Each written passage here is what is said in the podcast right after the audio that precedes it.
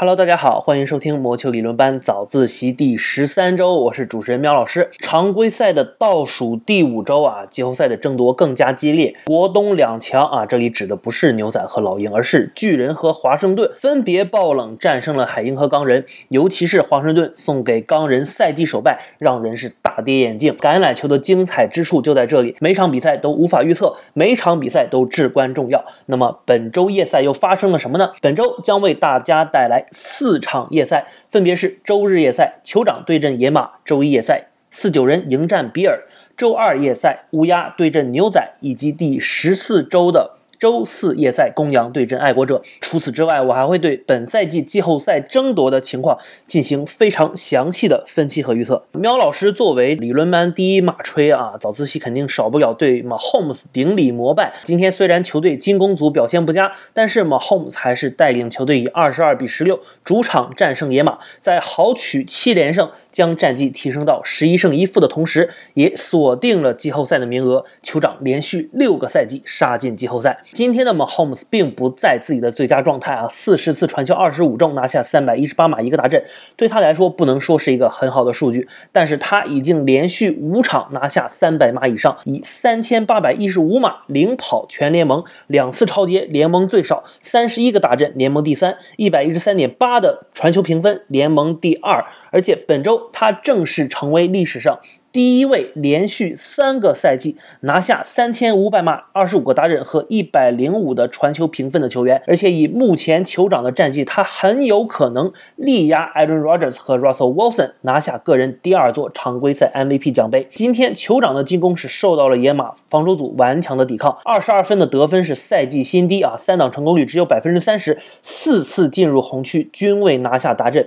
直到第三节过半才拿下了第一个达阵。那么站出来的是谁呢？近端锋 Travis Kelsey，这位联盟第一近端锋拿下一个二十八码的接球大阵，这也是酋长全场比赛唯一的一次大阵。Kelsey 拿下全场最高的八次接球，一百三十六码一个大阵，可以说是今天酋长的绝对功臣。那么这也是他个人本赛季第五次接球码数破百，在联盟接球榜上，他以一千一百一十四码高居第二。仅仅落后 D.K. Metcalf 五码啊，这对一个近端锋来说是相当不可思议的数据。那这也是他连续第五个千码赛季。以目前的状态来看，他刷新自己常规赛接球码数新高，应当是板上钉钉。不仅如此，他八个达阵同样是近端锋最多，在联盟也排在了第六的位置。酋长的头号外接手 Tyreek Hill 本场比赛六次接球五十八码，并有一个三十码的冲球，他在联盟接球榜上排在第三的位置，在达阵。榜上以十三个接球达阵并列第一，坐拥两大接球杀器，酋长的进攻武器可以说是相当豪华。那么本场比赛新秀跑位 Edwards e l a i r 因病休战，Le'Veon Bell 得到了第一次为酋长首发的机会，十一次冲球四十码，只能说是表现平平。但是我认为 Bell 在季后赛中很可能会被更多的使用，也会更加丰富酋长。冲球和短码数接球推进的战术，他很有可能是酋长季后赛里的一枚骑兵。酋长今天防守组做的也是相当不错，将野马限制在了十六分。安全卫 Tyron Matthew 一人拿下了两次超节，终结了比赛。继去年季后赛节目里疯狂害不酋长之后，苗老师今年继续看好酋长卫冕啊！这支球队并不是没有弱点，但是他们的进攻火力强大到可以弥补防守的一些弱点，而且他们的防守组其实相当不错，失分排在联盟。第六少，更可怕的现象是嘛，Holmes 一让人感觉一直没有使出全力，打的是相当的轻松写意，全队几乎没有过非常紧迫的一个追分的感觉。而当酋长紧迫起来，我们也知道是什么样子的。去年季后赛三场比赛全部都是十分以上的逆转。酋长这支球队不是不可战胜的，但是要想战胜他们，更多的需要酋长自己犯错，而酋长又是一支很少犯错的球队，他们全年八次失误。联盟最少，那么 Holmes 被超接两次，联盟最少。第十四周，酋长要客场挑战圣徒，而 Drew Brees 啊，有可能在这场比赛中复出。那么，如果面对全员齐整的圣徒，这可能会是酋长本赛季面临的最大的挑战。那么，在这一场准季后赛的比赛之中，酋长在季后赛会是一个什么样的状态？相信通过这场比赛也可见一斑。酋长现在以美联联盟战绩的一个劣势，落后钢人排在美联第二，但是钢人接下来四场。比赛，有三场是对阵季后赛球队比尔、小马以及布朗。酋长要做的就是等待钢人再次犯错，从而拿到美联头名和首轮轮空的机会。那么在比赛赛后，有球迷表示说，希望我给朱老开会啊，我觉得。大可不必啊，为什么呢？因为对于 Drew Lock 来说，我觉得本来就不该对他有太多的期待啊。对于 Drew Lock 的定位，我认为他是一个运动能力差一些的 Daniel Jones，偶尔能够灵光一现传出一些好球啊，比如今天的两个达阵，但是更多的时候是传球选择莫名其妙，传球精准度低于平均。今天两个超节的传球选择都非常不好，而且有几次还是犯一些新秀错误，压力之下扔出一个不知道给谁一个长传啊，接到就转倒，接不到就被超节的那种。幸好没有被酋长球员接到，不然今天的数据就是四个超节。今天 Drew Lock 百分之五十的传球命中率啊，两个大阵两个超节，六十三点二的传球评分，对于 Drew Lock 来说这就是一个正常表现。他本赛季只有九次大阵，但是有联盟第二高的十三次超节，他的传球命中率在联盟首发四分位里排名最。低传球评分同样联盟最低，那我认为野马下赛季应当继续他们的四分位找寻之旅。自从 Peyton Manning 退役之后，野马就没有找到过一个合格的首发四分位，这也是他们沉沦了六年之久的主要原因。其实野马的进攻组配置相当富有天赋，两大跑位 Melvin Gordon 和 Philip Lindsay 都是证明过自己，而且都是当打之年。接球手方面有今年首轮秀二十一岁的 Jerry Judy，二轮秀同样二十一岁的 KJ Hamler，去年首轮秀金端锋二十三岁。的 Noah Fant，还有本场比赛两个达阵的 Tim Patrick，二十七岁，同样是一个当打之年。大家不要忘了，伤病名单里面还坐着一个头号外接手 Courtland Sutton，一八年的二轮秀，今年才二十五岁。这套进攻阵容是相当年轻，而且富有天赋。野马的防守组啊，虽然已经是伤兵满营，一看球员名单旁边啊，全都是红字，但是他们今天将酋长限制的只有二十二分，没有 Von Miller，没有 Drew Casey，没有 Bryce Callahan，这可以说都是野马防守组里最大牌的球员。但是野马防守组今天仍然打的是相当不错。账面上来看，野马的防守组可以说是联盟前十的一个水准。冲传有 Von Miller 和 Bradley Chubb 双轨拍门啊，前线有主要 Casey 和今年表现相当不错的 Shelby Harris。后场有今年联盟二线表现最好的啊，其中两人 Justin Simmons 和 Bryce Callahan。野马的这套阵容啊是万事俱备，只缺四分卫。过去野马四分卫的淘宝均告失败，那么今年他们很有可能拿到一个前十的签位。我认为他们们应该。及时止损啊，放弃 Drew Lock 来摘下一名高顺位四分卫，不然他们很可能继续沉沦几年，而浪费了球队的天赋，错过球队的上升期。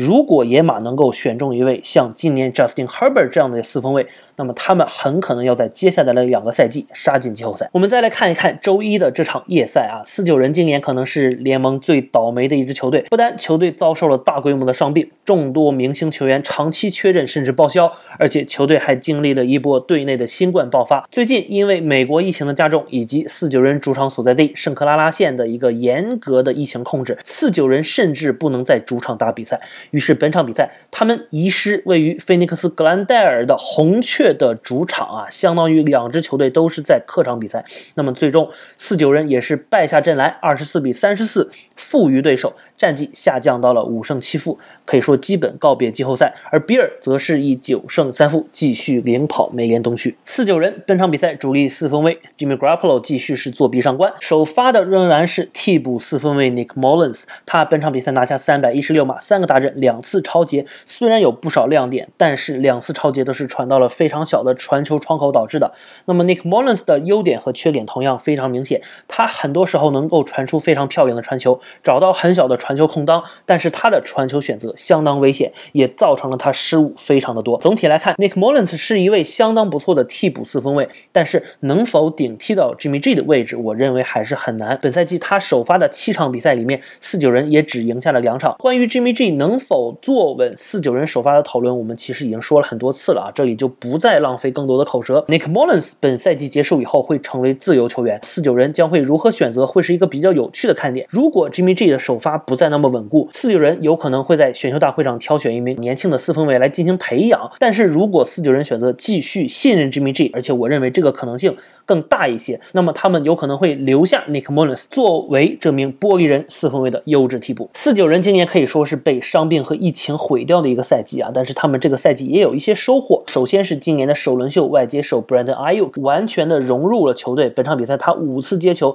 拿下全队最高的九十五码和一个大阵，他俨然已经变成了四九人当下的头号外接手。那么另外一名和 Ayuk 功能风格都高度重合的外接手 Debo Samuel，他拿下了全队最高的六次接球七十三码。这两名外接手在深远打击和屏风短传接球推进啊，或者是 jsweep 冲球这些战术中相当的好用，可以说是非常符合卡尔山奈汉战术风格的两名外接手。相信下赛季围绕着这两名外接手设计的战术也会更为多样，更有迷惑性。球队今年从华盛顿交易而来的左截锋 Trent Williams，虽然前两年没有怎么打球，但是今年的表现相当出色，完美的取代了退役的 Joe Staley 的角色，甚至可以说是相当好的一个升级。另外，四九人虽然今天防守组表现不佳，但是本赛季。脚位伤病潮来临的时候，替补脚位 Jason Verrett 打的是非常的出色。那么他也是基本站稳了球队二号脚位的一个角色。安球卫 Jimmy Ward、草脚卫 Dante Johnson 这些球员今年表现都是非常不错。四九人在二线大规模伤病的情况下，仍然能排在联盟传球防守的十名左右。四九人的丢马也是联盟的第六少。虽然今天被比尔打爆，但是四九人本赛季防守时依然坚挺，让球迷对他他们下个赛季还是充满了信心。四九人今天落败。之后离外卡依然是有一场的距离，但是他们最近五场比赛输了四场，接下来的比赛又要面对风头正劲的华盛顿，最后两场要对阵国西两强红雀和海鹰，他们很难在四场比赛中赢得三场来挤进季后赛。不过如果他们最后国西垫底，明年在赛程上将有不小的优势，而且明年主力回归之后，四九人将重新变成超级碗的有力争夺者。今年的比尔啊，离他们一九九五年之后第一个分区冠军可以说是越。来越近了。这二十五年，球队在分区苦苦挣扎，但是 Josh Allen 的成长给了他们复兴的希望。本场比赛可以说是 Josh Allen 本赛季打的最好的一场比赛。他四十次传球，三十二中传球命中率达到了百分之八十，砍下三百七十五码，四个大阵没有失误，传球评分达到了一百三十九点一，率领比尔打爆了联盟前十的四九人防守组。本赛季的 Josh Allen 可以说是完成了一个蜕变，他的传球命中率达到了将近百分之七十，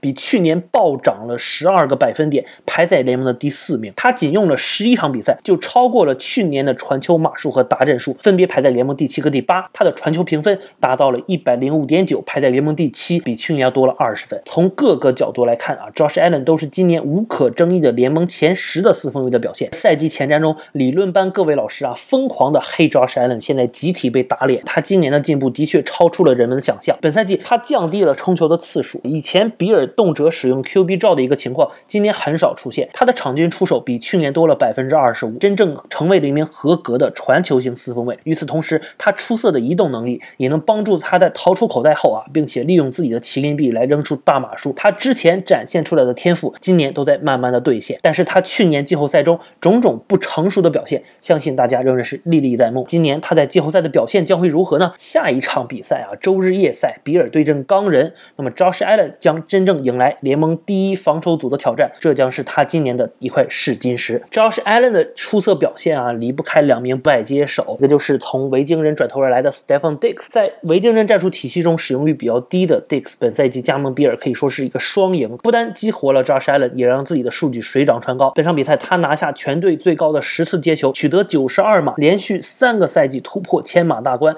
他本赛季已经有九十次接球，排在联盟第一名名，一千零三十七的一个接球码数，也是排在。联盟的第五，而另外一名表现出色的外接手 Cole Beasley，本场比赛拿下了九次接球，全场比赛最高的一百三十码一个达阵。他本赛季在 John Brown 长期伤缺的情况下，很好的完成了二号外接手的任务。主要活动在槽位的他，经常负责接一些关键的三档。本赛季他也是和 Diggs 一样，有四场比赛突破一百码。有这两名外接手加持，比尔今年的传球进攻也是令人惊讶的高居联盟第三位。不过有得必有失，比尔今年路面进进攻效率低了不少，这可能会是他们的一个问题。而另外一个问题是，比尔今年防守下滑严重，他们今年比去年要场均多丢九分，多送出七十五码。尤其是去年排名联盟前三的二线防守，今年跌到了联盟排名下半段的水准。本场比赛被四九人刷出了四百零二码，如果不是两次超解对手，相信比尔本场比赛应该不会打得这么轻松。到了季后赛，比尔的防守很可能成为他们致命的一个问题，尤其是一旦要面对酋长、泰坦这样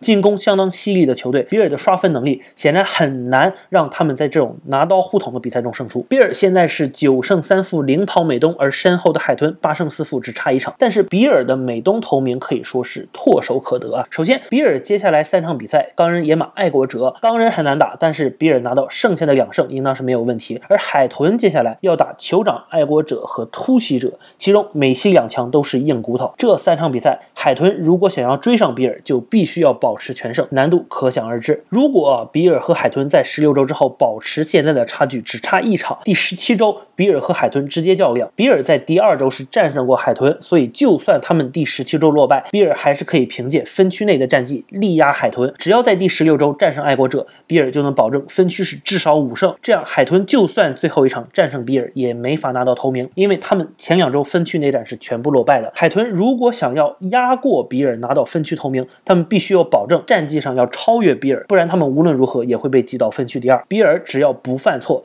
他们就能继一九九五年之后再次拿到阔别二十五年之久的分区冠军。周二夜赛这场乌鸦和牛仔的较量并没有太多的悬念啊，乌鸦主场三十七比十七轻取牛仔，以七胜五负继续保持着季后赛的希望。那么乌鸦本场比赛打的可以说是相当乌鸦的一场比赛，面对联盟防跑倒数第一的牛仔，乌鸦全队疯狂冲球三十七次，拿下二百九十四码，两个大阵，均码达到了七点九。牛仔面对乌鸦的路面进攻可以说是毫无办法。四分卫 Lamar 本场比赛拿到一百零七码，两个大阵，一个超节，另外冲球十三次，拿下九十四码，一个大阵。乌鸦这支球队其实优点和缺点还是相当的明显，而他们本赛季表现出来的更多是一个退步。乌鸦的最强点其实不是 Lamar Jackson，而是他们的一个进攻体系。不过 Lamar Jackson 出色的个人能力在这个体系中如鱼得水，从而提高了球队的一个上限。乌鸦是对外接手依赖最低的一支球队，他们 twenty two personnel 的比例联盟最高，加上 Lamar Jackson 证明比较像跑位的四分卫，他们在大多数时时间相当于在场上放了两三个跑位，他们冲球尝试的次数排在联盟第二，冲球的码数联盟第一。说白了，这就是一支基本上只冲球的球队。他们冲球的花样相当之多，欺骗性也很强。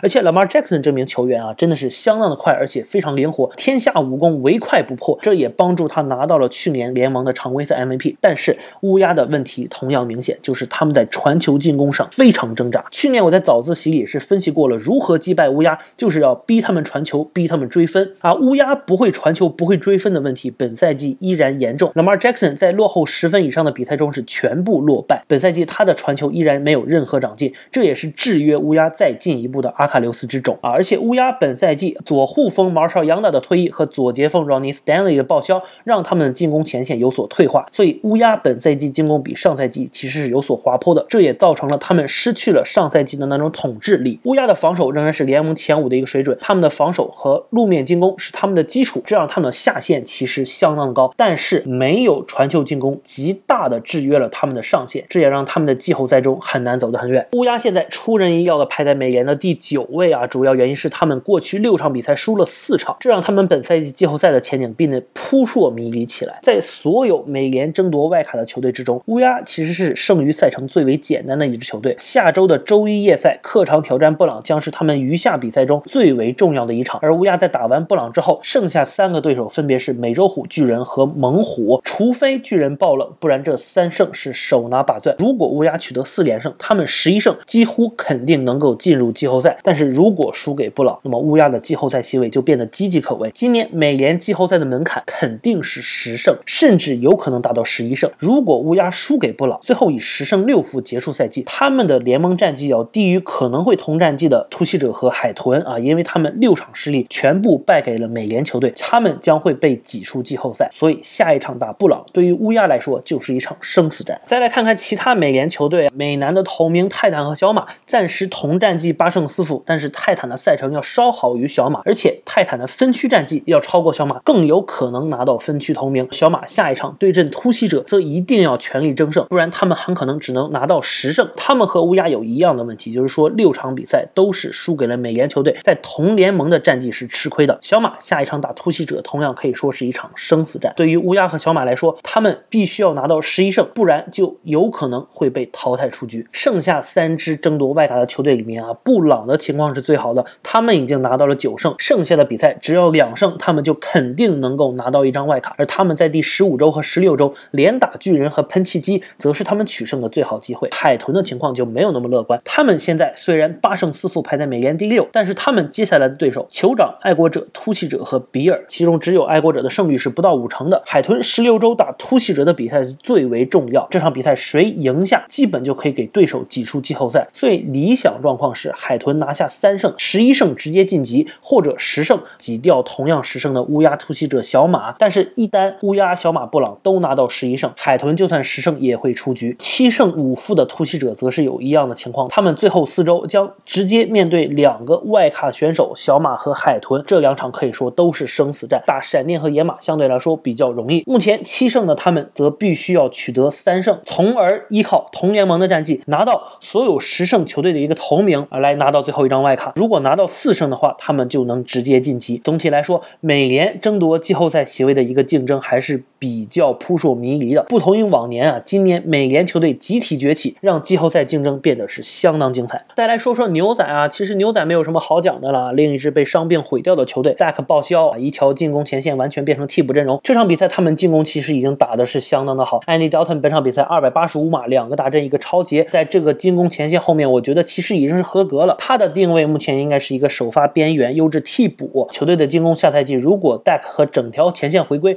我觉得还是没有什么问题。他们的上限相当的高，主要问题出现在防守啊，防守要比我们赛季前预计的还要差。主要问题是防跑。赛季前我说过，牛仔可能是是休赛期最惨的一支球队。虽然留下了 Dak Prescott 和 Amari Cooper，但是球队的主力阵容，尤其是防守的主力阵容失血严重，防守组一定是大受打击。而且球队的线位群实力退化严重，错失情报的问题同样严重。联盟倒数第一的防跑啊，联盟最多的失分。他们的二线防守数据上看还不错，但是这是建议在牛仔被传球次数联盟第二少的基础上，实际上他们的传球防守也没有好到哪里去。牛仔其实进攻组是不需要重建的，但是是他们的防守组一定要大力补强。可以预见，今年牛仔的选秀大会一定会恶补防守组，而且一些高薪低能球员啊，像 Tyron Crawford 呀、Sean Lee 这样的老将肯定是不会留用。牛仔在清掉这些垃圾合同之后，薪金空间其实还有很大的操作空间，可以签下多名防守端的首发球员。可以预见的是，明年牛仔的防守阵容一定会有非常大的变化。那么牛仔三胜九负，其实已经没有什么可能杀进季后赛，他们也基本上预定了一个前十的选秀权。国东今今年打到现在来看，基本上是华盛顿和巨人的二人转啊。我认为，虽然巨人有对华盛顿的一个 tie breaker，但是从赛程上来看，华盛顿拿下分区冠军的可能性要稍高一些。但是如果巨人在接下来的三场比赛中能够继续再爆冷一场，他们将取得比华盛顿更大的优势。再来看看第十四周的周四夜赛啊，两年前超级晚的一个重赛，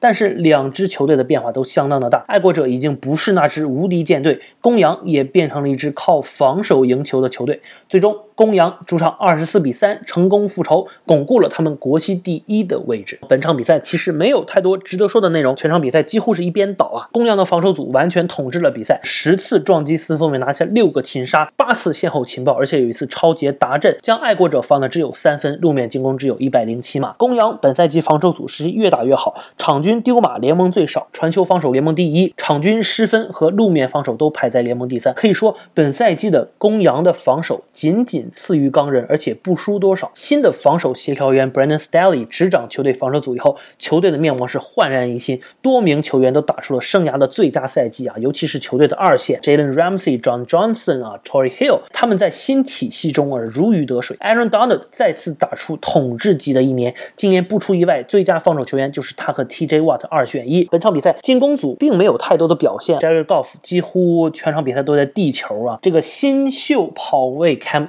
他二十九次冲球，一百七十一码，都是职业生涯的新高，打出了他进入联盟以后的最佳比赛。在经历了开季的挣扎之后，Akers 最近几场是越打越好，相信这也是公羊所希望看到的，也是他们选中 Cam Akers 的一个。非常非常重要的原因，就是想让他接班 Todd Gurley，继续打出上 Mike Way 想要的进攻体系。公羊在赛季前被集体看衰之后啊，再一次是痛打理论班各位老师的脸啊，足以说明赛季前瞻大家都是扯淡啊，没什么屁用。那么公羊剩下三场，一场喷气机基本确保一胜，但是打海鹰红雀不能说是非常容易。但是考虑到公羊一直作为红雀的苦主，公羊拿到两胜应该还是没有问题的。公羊的季后赛席位也是基本板上钉钉。第十六周客场挑战海鹰将。将决定今年国系的桂冠到底花落谁家。上周海鹰输给巨人之后，是基本退出了国联冠军的争夺。国联季后赛现在还有几大看点。一是包装工、圣徒谁能拿下首轮轮空，海鹰、公羊谁能夺得国旗头名，华盛顿、巨人谁能拿到国东第一，以及维京人、红雀谁能拿到最后一张外卡。虽然身后的雄狮、四九人和熊都还有理论上的可能，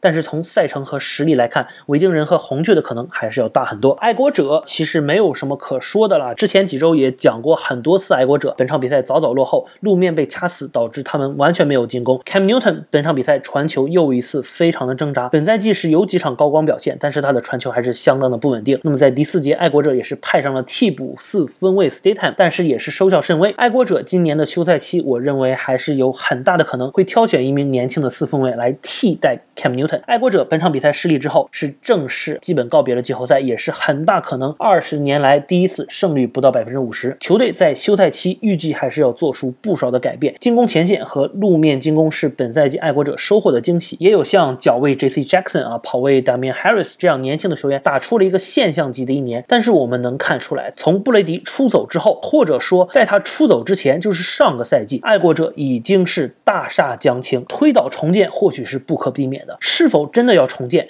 球队未来的发展方向在哪？爱国者这个休赛期将非常引人注目。那么本期节目就到此结束了，下期节目将继续为大家带来三场夜赛，六支美联球队几乎都是季后赛球队之间的争夺，其中美北三强分纷登场亮相。周日夜赛焦点大战，比尔主场迎战美联头名钢人；周一夜赛美北生死战，乌鸦客场挑战风头正劲的布朗。第十五周的周四夜赛美西内战，突袭者对阵闪电。下一周的节目我们不见不散。